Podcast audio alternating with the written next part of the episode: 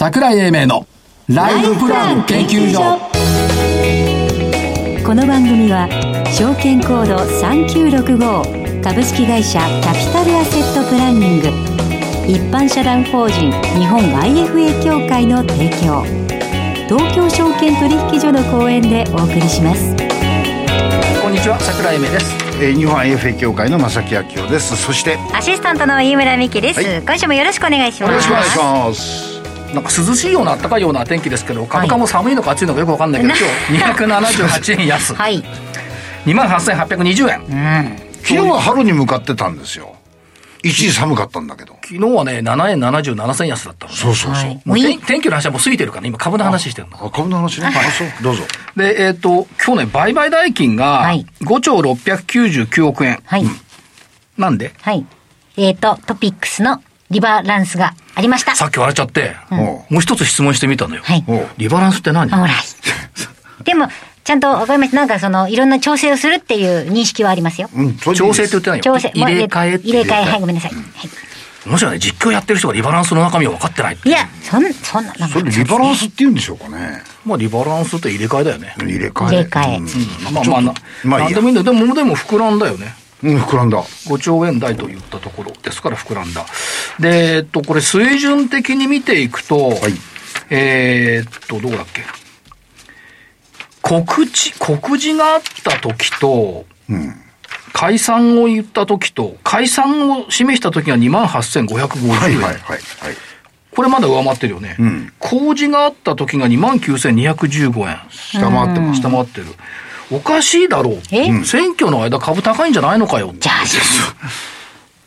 そのジンクスって何なんですか？選挙の間株が高いあのね、データの人、好きな人がいるのよ。過去ね、過去4回高かったとかね。実績は強いんですよね。過去の4回って、あのね、市場関係者、皆さん、過去に饒舌、未来に科目。はいはいはい。っていう習性がありますから。ありますね。データは好きよ。ああ、でもね、確かに。ね、最近ね、ちょっと考えた。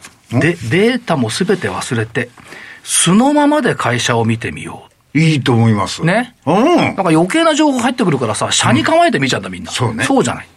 うん、馬だってパドックで見たまんまで買ったら当たんじゃない？当たんないとオッズとかさ、見るからさ、過去の順位とか。これ全く忘れて馬だけ見たら、いい馬ってのこう輝いて見えるんじゃないかと思いますけどね。でも、あの、当たりませんでした。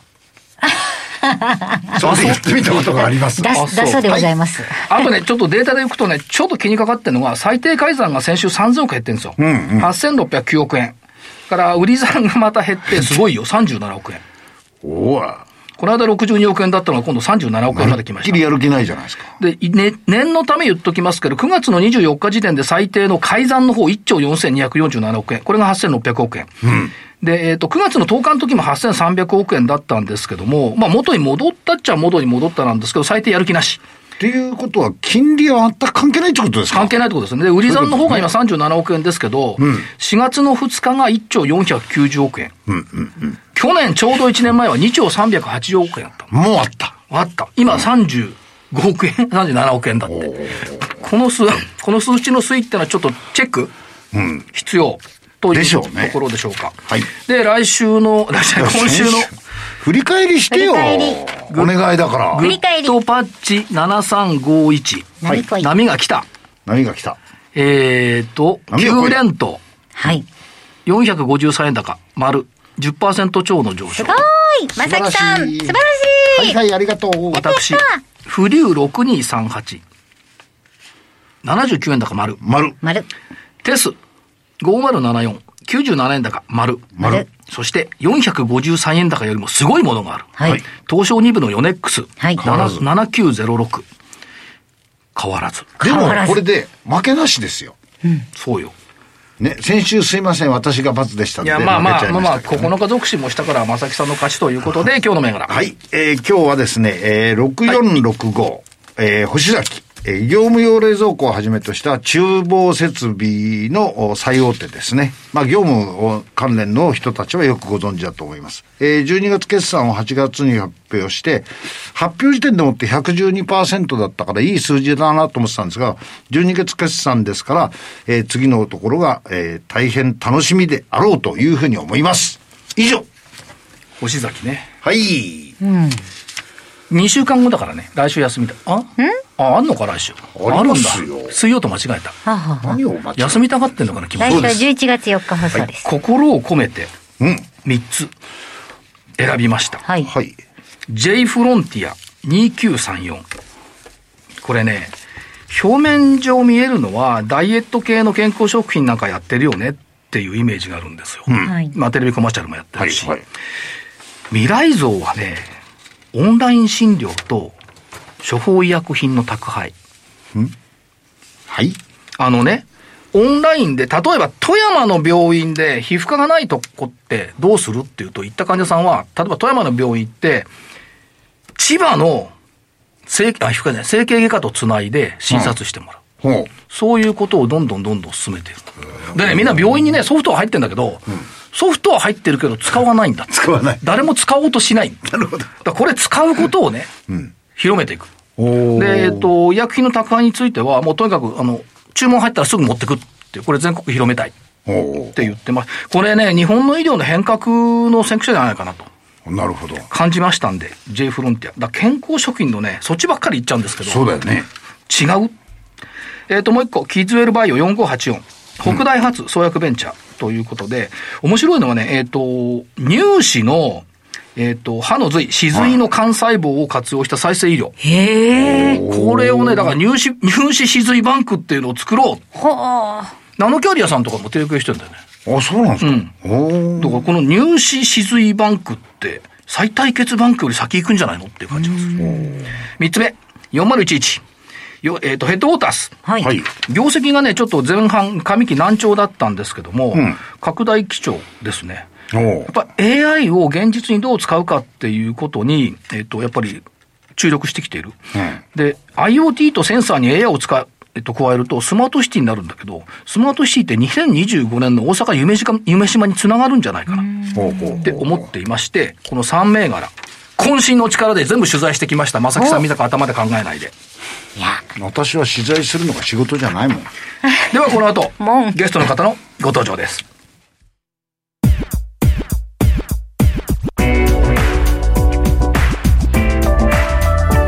桜井英明のライフプラン研究所それでは本日のゲストをご紹介します。証券コード4192東証マザーズ上場スパイダープラス株式会社代表取締役 CEO 伊藤健二さんにお越しいただきました。伊藤さん、よろしくお願いいたします。こんにちは。よろしくお願いしますよろし。くお願いします。よろしくお願いします。本当はね、まだ夏の暑い頃からね、ご出演いただくことになってたんですけど、なかなか開かなくてね。お待たせしました。おいでいただきました。ということで、満を持して。そう。はい。えっ、と、キーワードとしては、建設 DX で、これがすごいの。世界初の株式上場を今年4月にされた。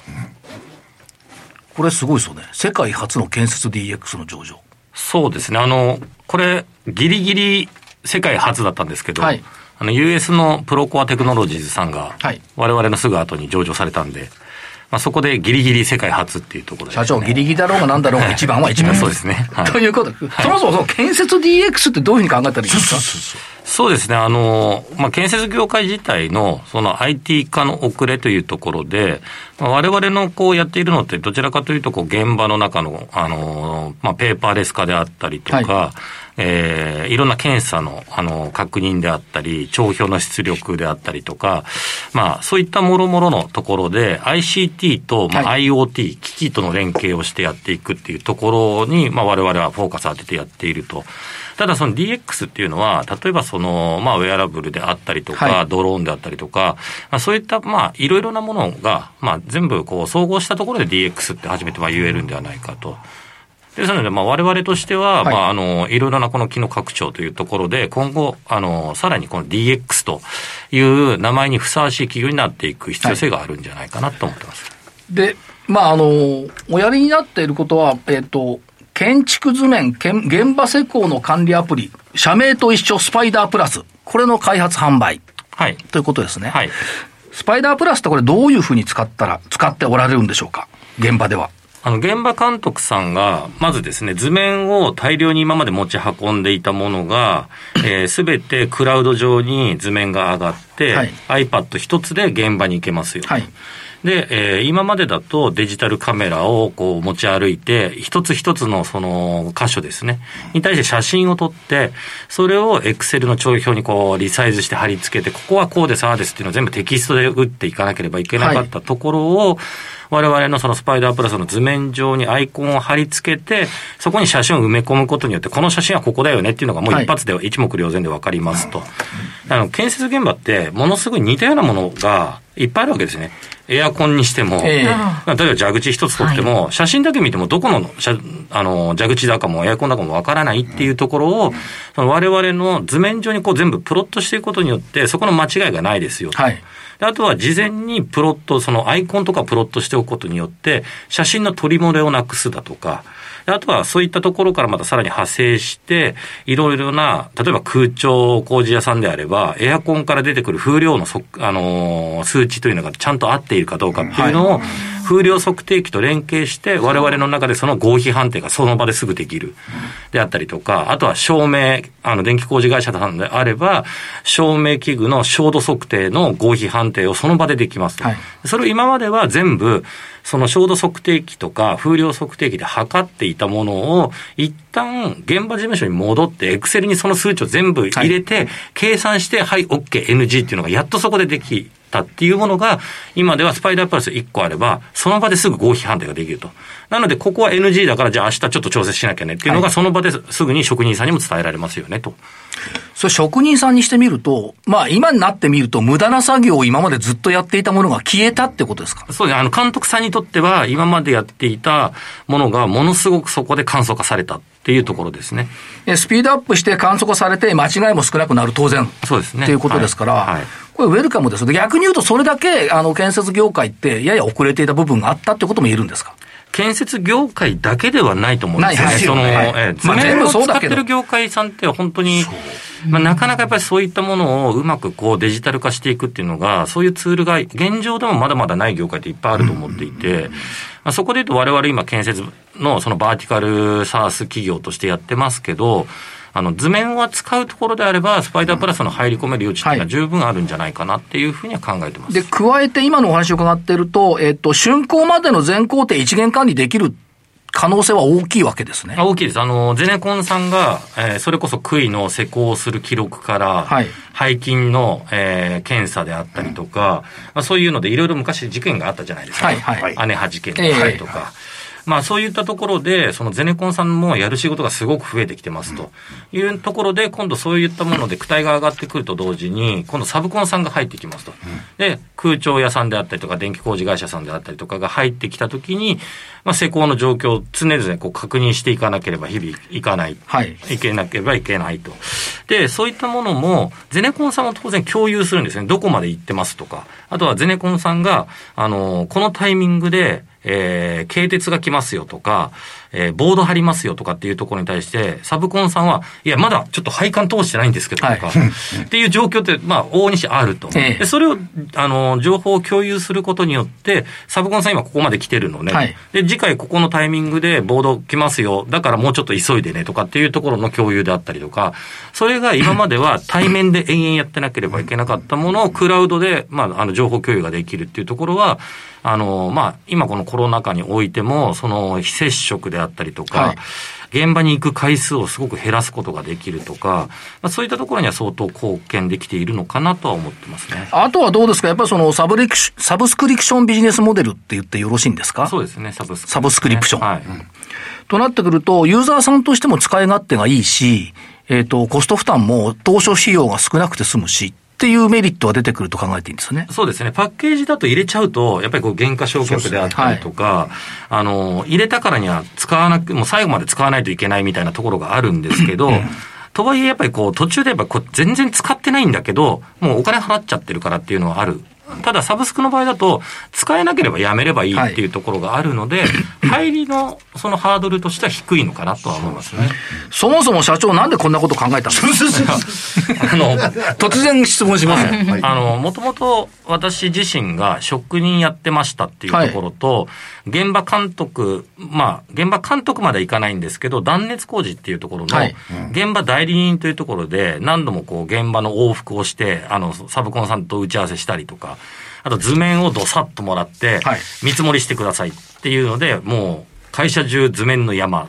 で、それを、あの、我々の場合だと、設計とかではないので、設計された図面を渡されて、我々が施工するところを全部こう積算をしていくって見積もりをするんですね。でその作業をやっている最中に、なんで俺こんなことやってんだろう はい。なんかものすごく馬鹿げた時間だな、この時間理。不尽さを感じた。ものすい。ごい、あの、例えば1億円ぐらいの、まあ、断熱工事でいうと、物件を見積もりするのに、大体1人月ぐらい丸々かかるんですよ。おー1人月かかって、見積もり提出しました。で翌日帰ってくるのが、伊藤さんのとこちょっと今回高かったから、あの、今回はちょっと申し訳ないけど、で、おしまいなんですよ。それ勘弁してよねって話ですよね。見積もり代くださいみたいな感じが、往々にしてあると。で、まあ、これはもうしょうがないんですけど、あの、そこの見積もりの作る作業をいかに効率化はいできるか。はいで、それでその最初に作ったのはスパイダープラスの前のええスパイダーっていうシステムを作って、あプラスがついてなかった、最初は。プラスはついてなかったです。あの、そのプラスっていうのも結局、その、いただいた図面に、こう、色鉛筆でバーっとこう線を引っ張っていって、だんだんだんだん蜘蛛の巣状にこう、色がついていくっていうところで、社内での、まあ、ワードとして、えーネーミングとしてスパイダーでつけたんですね。でそこからスタートしていますと。で、プラスで進化したと。で、あの、その後に、こういうことをちょっと今やってるんだよねっていう話を、ある設備会社さん、大手設備屋さんにお話ししたところ、まあ、我々は CAD があるし、積算にそんな時間かかるわけでもないからと。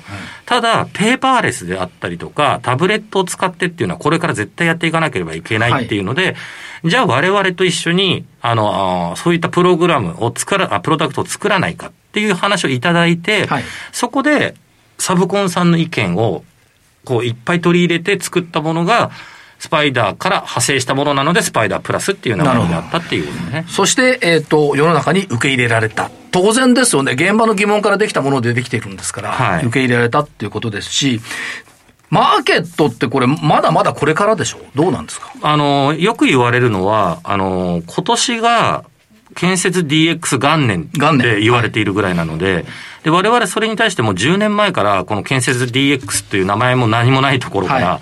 まあ、スタートしているというところで、で、あとはかつ、現場のペインが分かっている。あはい。とお客様から様々なそのペインを聞いている。で、共同で開発している。なので、我々のプロダクトっていうのは、その market fit がものすごい。強いプロダクトだと、あの、ちょっと手前味噌なんですけど、ええ。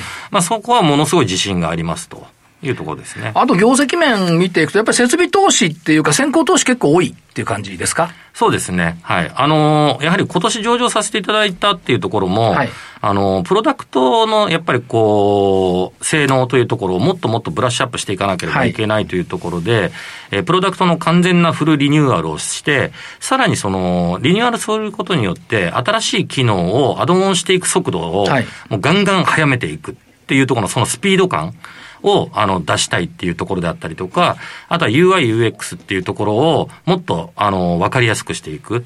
あとはですね、その、それをやっていくためにも、あの、エンジニアがはい、やはり我々圧倒的に少なかったというところがあって、なるほどエンジニアの採用っていうところの、やっぱり採用費用であったりとか、人件費の増加っていうところがあって、まあ、今年来年っていうところで言うと、まあ、まだちょっと利益は出すのは難しいかなっていう状況にあると。まあ、そうは言ったって明日のための序章でしょ？そうですね。上昇とか上昇っていうか。ええ、まあ、あくまでも先行投資で、はいもう、あの、トップラインをとにかく伸ばしていくための投資だというところですね。あと社長、あの、アカデミーっていう言葉がね、時々出てくるんですけども、アカデミーってどういうお考えでおやりになってるんでしょうか？そうですね。あの、そこは、あの、我々アカデミックプランというふうに、あの、言っているんですけれども、各、こう、例えば、その、工事とか、そういったところの、あの、勉強をする大学であったりとか、えー職業訓練校であったりとか、そういったところにスパイダープラスを、あの、無償で提供すると。はいでそうすることによって、えー例えば設備を目指してます。将来は設備屋さんに入りたいとか、ゼネコンさんに入りたいとかっていうような学生さんが、はい。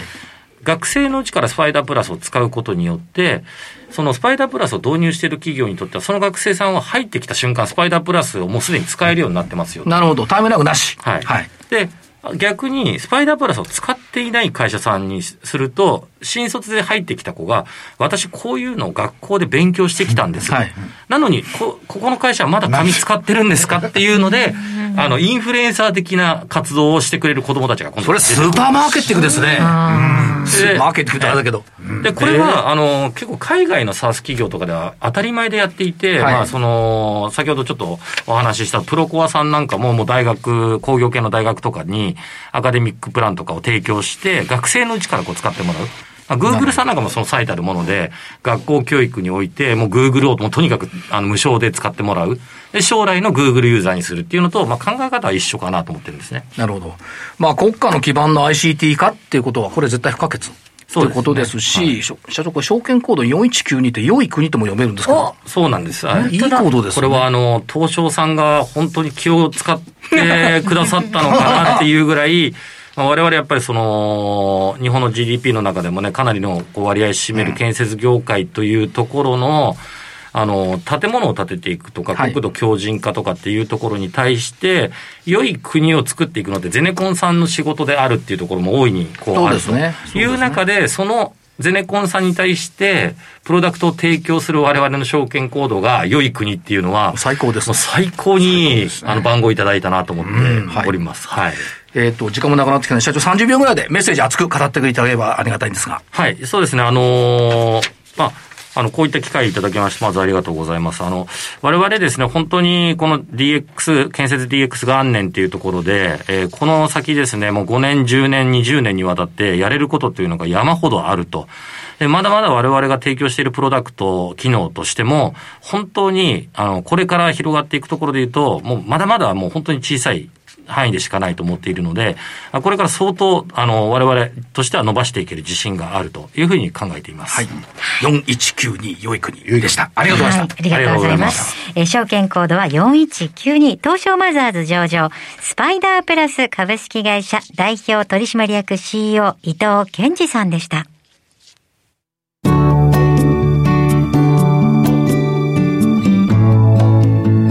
今週のライフスイート。さて、資産運用について学ぶこのコーナー、今月のマンスリーゲストは、IFA 法人ビッグツリー株式会社代表取締役大友美希子さんです。今までたくさん教えていただきましたが、今日は最後何を教えていただけるのでしょうか？基本中の基本として、やはり、初めての方っていうのは、イデコ、積み立て NISA や NISA など、国が作ったお得な制度、うまくはい活用していただきたいなと思ってるんですね。そうですよね、節税対策にもなったりとかするわけですね。節税対策はね、非常に活用すべきですよ。やっぱり初心者の皆さんとかでもこの辺注目度上がってるんじゃないですか？そうですね。ただ、なかなかいきなりじゃあ、あの、やりましょうってとこう、二の足を踏んでしまうので、まあ、ベースとしてはやはり、先ほど言ったその制度を活用した積み立て、長期、分散、この3つのアプローチでやっていきましょうというふうにお話ししてます。はい。あとはやはり、あの、なかなかここに思い寄らない方も多いんですけども、やはり時間軸を考えましょうっていうことなんですね。あ時間軸。はい。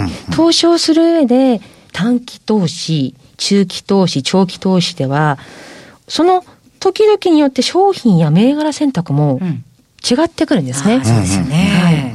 例えば、まあ、最近こう、金利の上昇が話題になってるかと思うんですけども、はい。こう、なんとなくこう、金利の上昇ってこう、短期的にはこう、マイナスのイメージが多いので、こう、株って結構下がるかなっていうイメージがあるかもしれないんですけども、でも実は、足元その金利の上昇する背景を考えると、中長期的には、もしかするとその世界的なこう景気の高まりとか、まあ、その今後そういったその回復による。設備投資とか消費の拡大とかが始めてくると、その金利上昇はもしかすると中長期的には株にとってはいいかもしれないとかですね、そういった、あのーそれぞれのその対応していく状況っていうのがあるんですね。はい。それをあの、なかなか個人ではこう、見出すのは難しいので、はい私たち IFA がそういったのをマーケット常に日頃からウォッチしながら、お客様それぞれポートフォリオを組んでいくっていうのが、まあ、IFA の本当の役割じゃないかなと思ってます。自分ポートフォリオを組んでくれるってことですね。そうですね。はい。何かまだ IFA を利用したことがない、相談に行ったことがないっていう人に伝えたいことはありますか？後を絶たない詐欺などがあるんですけども、そういった、あの、ご相談も気軽にしていただければと思います。こういう案内が来たけど、これはどう思う？とかですね。そういう私たちはこう、やっぱり、こう、ちゃんとしたこう見る目を持っているので、あの、怪しいですよとか、そういったところも、あの、まあ、真摯に、プロの目線からお伝えすることはできるんじゃないかなと思いますね。あのそういう相談相手である IFA の見つけ方みたいなものってあるんですか？昔はこう、なんとなくこう、対面ではい、直接その、証券会社の支店に行ってやるっていう、はい。結構ハードルが高いものだったんですけども、今回このコロナ禍を経て、もう日本全国の方がオンライン上で自分に合った自分のためだけの IFA さんを見つけることができるようにはなったのは一つ。コロナ禍のまあ功績、功績って言い方はちょっとあれですけど、じゃないかなと思ってますね。やっぱり IFA さんとの相性って大切に考えた方がいいですか？そうですね。とても大切だと思います。はい。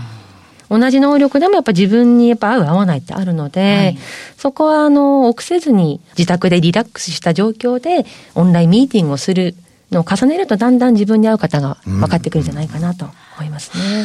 ありがとうございました。今月1ヶ月にわたってこのコーナーご出演いただきましたのは IFA 法人ビッグツリー株式会社代表取締役大友美希子さんでした。大友さんありがとうございました。ありがとうございました。ありがとうございました。それではここでお知らせです。財を生かすと書いて財活。キャピタルアセットプランニングは創業31年目。我が国の多くの銀行、証券、生命保険会社に最先端のシステムを提供しております。東証一部上場。証券コードは3965、39老後。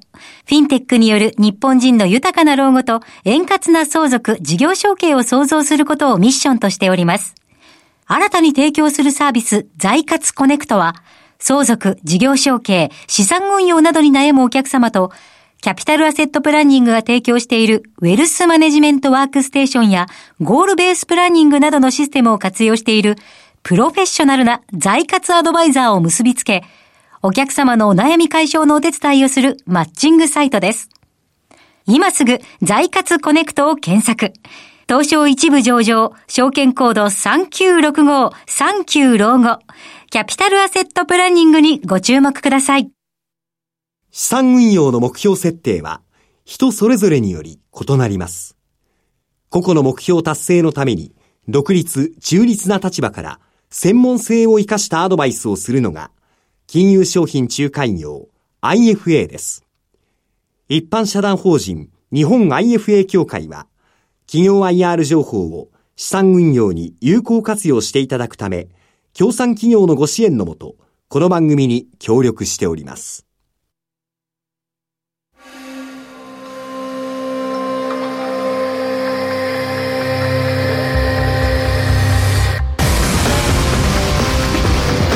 桜井英明のライフプラン研究所この番組は、証券コード3965株式会社キャピタルアセットプランニング一般社団法人日本 IFA 協会の提供、東京証券取引所の講演でお送りしました。なお、この番組は、投資、その他の行動を勧誘するものではありません。投資にかかる最終決定は、ご自身の判断で行っていただきますようお願いいたします。えっ、と、やや日常が戻ってきまして、はいえー明日札幌行きます。はいで、明後日ラジオ日経のセミナー。はいそれから11月6日がラジオ日経プロネクサスの福岡。はいで、その先11月13日が米子。もう忙しい。忙しいですね。はい、米子とか、あの岡山とか鳥取、皆さん来てください。それから12月6日、名称 IR セミナーオンラインセブンデイズっていうのやりますので、これ名称のホームページをぜひご覧ください。はいということで、鈴数とか和紙とかと一緒にやります。はい。ということで、あ、富山もあります。ということで、えー桜井英明と、日本 IFA 協会正木明夫と、飯村美希でした。それでは来週までごきげんよう